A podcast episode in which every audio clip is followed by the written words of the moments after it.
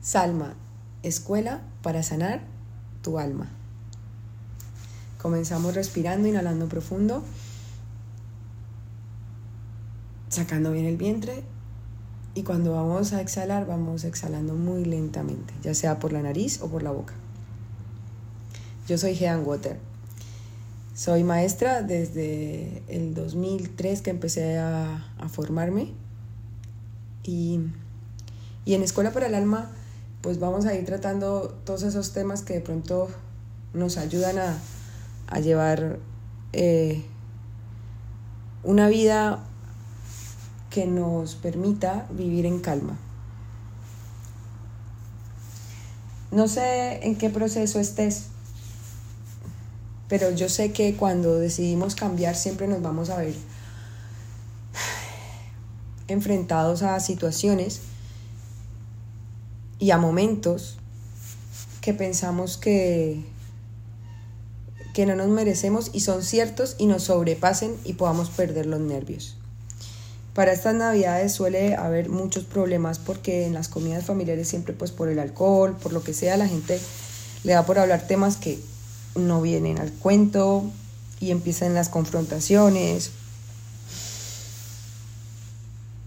Y entonces ahí es cuando aparecen las técnicas de respiración para ayudarnos a, mantener esos momentos de calma y poder sacar nuestra voz y no callarnos y no dejar que esas cosas nos atraviesen o aprender a llevarlas de otra manera.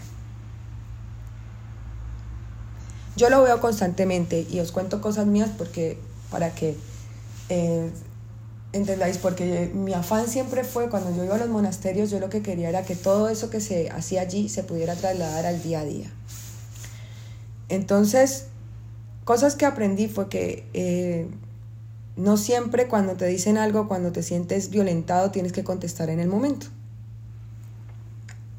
Puedes reflexionar durante unos días, respirarlo y tomarte el tiempo de escribirlo, dejar que pasen también otros tres días, volverlo a leer, volvemos a, a escribirlo si queremos, si nos damos cuenta que tenemos que comunicarlo, lo volvemos a escribir más amorosamente volvemos a dejar pasar tres días o tres horas, depende de la importancia de lo que tengamos que hablar. Pero siempre vamos a dejar reposar eso y a volverlo a leer y a volverlo a escribir desde más amor, desde el amor que quiere la comunicación verdadera, que es construir, no tener la razón, sino es poner tus razones. Entonces yo os voy a exponer mis razones para sentirme en muchas ocasiones mal en reuniones eh, ya sea familia o amigos del pasado, bueno, amigos que, que hace tiempo no vea, o personas que pertenezcan a mi pasado, que no conozcan, que, no, que ya no, no hayan estado conmigo estos últimos 20 años, o no hayan querido aceptar todos los cambios que han ido ocurriendo durante estos últimos 20 años. Y es que eh, yo realmente llevo cambiando desde que, desde que nací, soy una persona que he sido súper consciente, que con 6 años fui capaz de de, de, parar a mi papá y a mi mamá porque, porque los dos eran dos inexpertos, habían tenido demasiado joven y, y habían dejado de hacer su vida por, por criarme, entonces por lo cual eh, creían que yo era la culpable y así me, me, de alguna manera sin saberlo fui tratada, pero a la vez eh, mm, fueron capaces de, de, además de darme la vida que les estoy profundamente agradecida, de darse cuenta que, que no lo estaban haciendo lo mejor posible y de escucharme porque no todo el mundo, creo yo, a sol de hoy creo que me hubiera escuchado. Antes pensaba que, que simplemente con la determinación, pero también ahora me doy cuenta que, que tuve la suerte de que ellos eh, quisieron escucharme. Entonces, el que a mí, el sentirme eh, que tengo que aguantar, ¿no? El, el, el, que las personas opinen ha sido como algo que eh, he aprendido a llevar con el tiempo. Pero con el tiempo me he dado cuenta que hay personas que no lo llevan bien y caen en depresiones y se sienten mal. Y he tenido que escuchar mucho cosas como las que me pasan, me han pasado a mí durante toda la vida que ha llevado a muchas personas a que se sientan mal.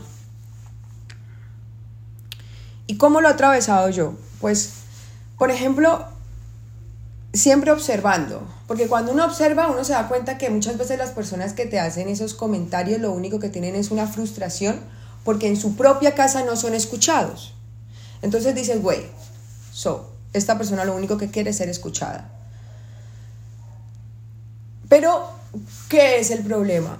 Que, la forma en cómo, en esa persona quiere ser escuchada, lo único que atraviesa es la descalificación o el desvalor. Por eso es que no es escuchada en su casa. Y por eso cuando me... Mm, cuando opina sobre otras personas, las personas sienten que las ha descalificado. ¿Por qué? Porque es así. Lamentablemente,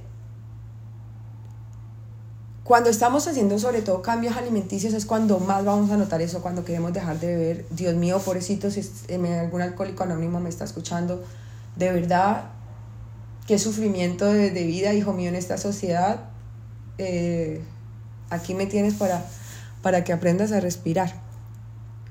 El caso es que eh, las personas que quieren dejar de beber, pues yo por ejemplo cuando lo quise hacer, engañaba a la gente tomando Nestí, intentaba ¿sabes? hacer a la gente que estaba bebiendo, porque yo es que me sé divertir bien, pero también me he dado cuenta que las personas necesitan que todo el mundo esté así como para comportarse mal y luego echarle culpa al alcohol. Entonces el que está sobrio es el que te va a decir, ah, no, no, es que sí hubieras podido controlar, lo que pasa es que no te dio la gana y sacaste allí, aprovechaste que estaba el alcohol para sacar lo mejor de ti.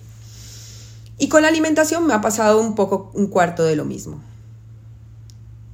Pero en estos días pasó algo que me ha dejado pensando y analizándolo y fue así. Estábamos comiendo y resulta que se puso en una comida una, una cosa que yo no puedo comer, que es la cebolla. Me causa muchísimo gas y la, la lechuga sin darme cuenta que ese, en uno de esos, ese plato tenía mucho, me serví y entonces empecé, sin decir nada, pues a dividir un poco lo que era el biacalao, no sé qué. Y eso sí, como a mi pareja le pasa exactamente lo mismo que a mí, le dije, oye, esto tiene un montón de cebolla, como no lo cojas o si lo cojas, haz lo mismo que yo, fíjate lo que no, para que no comas mucha cebolla y no te siente mal. Punto. A partir de eso empezó una dinámica donde la intención, sin, sin, sin darse cuenta, porque yo sé que estas cosas no se hacen intencionadamente, era hacerme sentir mal y eh, por el cual yo no comía eh, cebolla, como si no hubiera puerro, cebollino, otras eh, clases de verduras iguales para, para mm, aderezar ¿no? la comida y darle un sabor. Yo como muy rico, además como muy rico, hago cosas súper ricas, pero claro, cuando sufres un ataque empiezas como a sentirte como que, uy, y entonces me respiré, vale, entonces dije, no, pues no, si es que yo como bien, no, lo único que no. Y no voy a comer, y dije, y no voy a comer algo que me sienta mal. Entonces me quedé ahí como diciendo, pero ¿por qué tanta insistencia de esta persona y de todas en general eh, en que eso? Entonces dije, bueno, yo creo que lo siente un poco como que le estoy haciendo un feo a la persona que ha cocinado con tanto amor y con tanto cariño eso. Y muy lejos de eso. Si precisamente por eso me pongo a comer cosas que también he comido un montón de cosas que luego me sientan mal por compartir. Entonces, en lo que ya me sienta fatal, en eso sí no puedo pasar. Pero es que a medida que voy pasando el tiempo me doy cuenta que es que no, ya no voy ni a hacer eso, voy a llevar mi comida y no me mato la cabeza. Punto. Porque ni haciendo eso nunca me van a dejar tranquila. Entonces, pues voy a comer y luego para no sentirme absolutamente mal, ni llena, ni con gases, ni nada. Entonces, sigo analizando, sigo, sigo observando la situación. Y entonces, pues eso, primero me lo tomo como, bueno, se le está tomando como, les, les hago un feo, no sé qué. No, no, no es, no es por ese lado. Eh, yo, yo lo hago porque me sienta mal, ¿verdad? Porque he descubierto durante muchísimo tiempo que llevo sanándome del estómago y del intestino y de todo, que, que es la alimentación que me sienta mal y por ello me limpié y he llevado como un diario para ver que me, sienta mal, no sé qué. Y tanta explicación, porque no me como una cebolla, o sea, era como un poco como, como de berlanga, ¿no? Un poco pues, no podía creerlo. Entonces, luego me doy cuenta que es que el hijo de esta persona ni siquiera se sirve la ensalada, porque no le gusta la ensalada. Y no le gusta un montón de cosas. Mi hijo lo único que no come son higaditos. Luego se arrampla con todo. Esto no quiere decir que sea mejor ni peor, simplemente que ¿por qué te preocupa que otra persona no coma simplemente cebolla cuando tu hijo no se come ni siquiera la ensalada?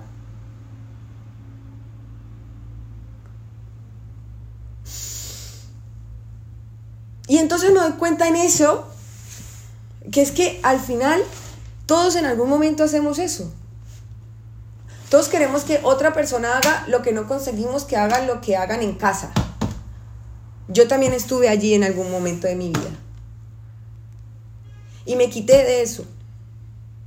Ahora os comparto esas cosas que me han ido pasando porque, y aunque le jodan a muchas personas eh, cercanas a mí, porque lo han visto y es así, yo desde pequeña he sido mucho más consciente que cualquier otra persona, o sea, con, con muy poca le fui capaz de decirle a mi papá que si conseguían teniendo esa vida tan, tan desastrosa que, que hacían, eh, iba a ir y los iba a denunciar. Eso de estarse peleando y estar eh, todo el tiempo cambiando de casas y escondiéndome el uno del otro, porque eran los dos los que hacían violencia vicaria al uno y al otro, ¿sabes? Eh, me escondía tanto el uno como el de, me llevaba uno, una me llevó, mi mamá me dejó en un internado, mi papá me escondió llevándome donde mi, donde mi abuela materna, o sea, mi abuela paterna, perdón. Entonces, eh, siempre he sido una persona que, que, que fui muy consciente, muy consciente y siempre decía lo que siempre he hecho lo que he pensado porque creo y, creo que, que, el silencio es lo que nos mantiene prisioneros. Creo que así como, como humanidad eh, decimos que somos tan avanzados es solamente únicamente porque podemos expresar lo que sentimos de manera en que nos podemos entender entre nosotros supuestamente. Yo veo poca comprensión porque estamos realmente cerrados a hablar. Si yo me hubiera puesto a decir toda esta conversación en medio de, de esa eh, mesa, seguro todo el mundo se hubiera sentido incómodo. Seguro todo el mundo hubiera pensado que yo lo estoy atacando, que yo soy mala persona por decir lo que pienso, que yo... Estoy... Bueno, y ya, por ejemplo, el padre de esa persona me hubiera cogido ya manía y me hubiera odiado para siempre, por los siglos de los siglos, ¿sabes? Porque es su niña, ¿no? Entonces, y, y, la otra persona seguro se sintió mal porque eh, yo no comía nada porque piensan que yo les caigo mal cuando no me caen ni bien ni mal. O sea, es que no puedo tener ninguna, ningún concepto de personas con las cuales no he tenido ningún contacto y cuando lo tengo es totalmente superficial.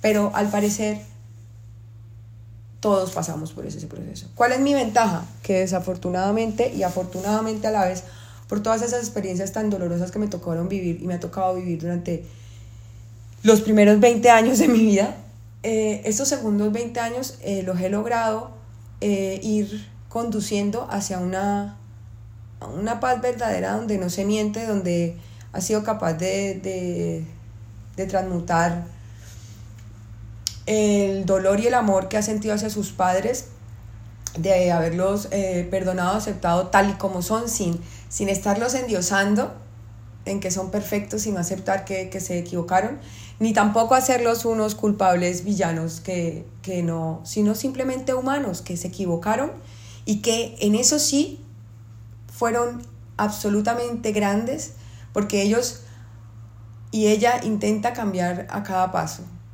No se queda en, el, estancada en eso mismo. Va avanzando a su ritmo, como todos, siempre nos gustaría que fuera más rápido, pero, pero ahora entiendo que es el suyo y que, y que ha sido perfecto para mí. Y, y por ello os invito a que cada vez que os moleste algo de otra persona o que creáis que otra persona tiene que hacer algo, os respiréis y miréis qué tenéis que hacer en vosotros mismos o en vuestra casa.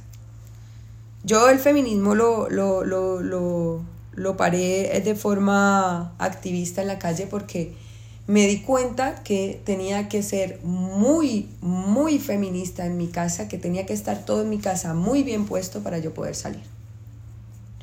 Porque el cambio lo vamos a hacer de eso, de lo que realmente estamos dando de ejemplo en la casa, de lo que realmente yo estoy aprendiendo a construir, de esa comunicación real y certera que todos necesitamos para construirnos desde el amor. Porque yo, a pesar de todos esos, esos, esos eh, juicios que se meten sobre mí, esas opiniones que se emiten sobre mí, a pesar de todo eso, yo no tengo ningún sentimiento de resentimiento hacia nadie, no ha dejado de crecer. Ellos, ese, eso, eh, lo que ellos opinan sobre mí, no me ha limitado en reinventarme y hacer de mi vida lo que a mí me dé la gana hacer. No me ha permitido, no me ha permitido eh, sí, como otras personas que cuando les están machacando, les están opinando sobre su vida, pues cogen depresiones o cogen cosas que, que no los dejan avanzar. No, todo lo contrario. A mí me ha impulsado y me ha catapultado incluso porque me he dado cuenta que, no, no lo es, no lo hace, o sea, no lo hago por, por callar bocas, todo lo contrario. No, no, no es por eso. Es porque sé que no, no son conscientes de lo que hacen ni lo que dicen. Que son como personas que están dando tumbos y lo único que quieren es que ser escuchados. Entonces, como yo soy escuchada en mi casa, no voy a perder el tiempo en que esas energías, esas, esas opiniones me modifiquen y me hagan creer algo de mí que no soy. Por eso en, estas, en estos momentos en que, las personas eh, nos reunimos y, se dispone tanta energía, eh, te invito a que te respires y a que te des cuenta que cuando te están hablando y te están criticando, cuando están opinando sobre tu vida, es porque no son capaces de mirarse la suya. Porque no son capaces de mirarse su alimentación, en mi caso, ¿no? Hay algo en o la alimentación de su familia, o la alimentación de su pareja, o la alimentación de su hijo. Hay algo que no están controlando y por eso quieren ir a, buscar el conflicto fuera, porque adentro saben que no lo van a, no van a ganar. Entonces de pronto fuera ganan. Pero es una cosa inconsciente, tampoco lo hacen de manera eh, de, búsqueda, ¿no? Como, como de pronto sí lo hacen con, de pronto con, su familia, sí están analizando porque si quieren otra cosa, con los otros lo hacen de una manera inconsciente. Por eso en estos momentos es muy importante que entre medio de tanta reunión te tomes un tiempo para respirarte, te tomes un tiempo para escucharte, te tomes un tiempo para escribir, para tener en contacto con la naturaleza, para volver a ti, para que no se te olvide escucharte y no entrar donde no necesitas entrar. Siempre respírate. En Escuela para el Alma voy a seguir eh, por los podcasts, como estoy, hablando un poco, porque creo que el tema de, de, de los ejercicios y todo eso es algo más visual eh, habrán algunas meditaciones, pero siempre me encantaría que mientras me escuches estés respirando profunda y lentamente para que así además te tomes un tiempo para oxigenarte. Que tengamos todos un hermoso día.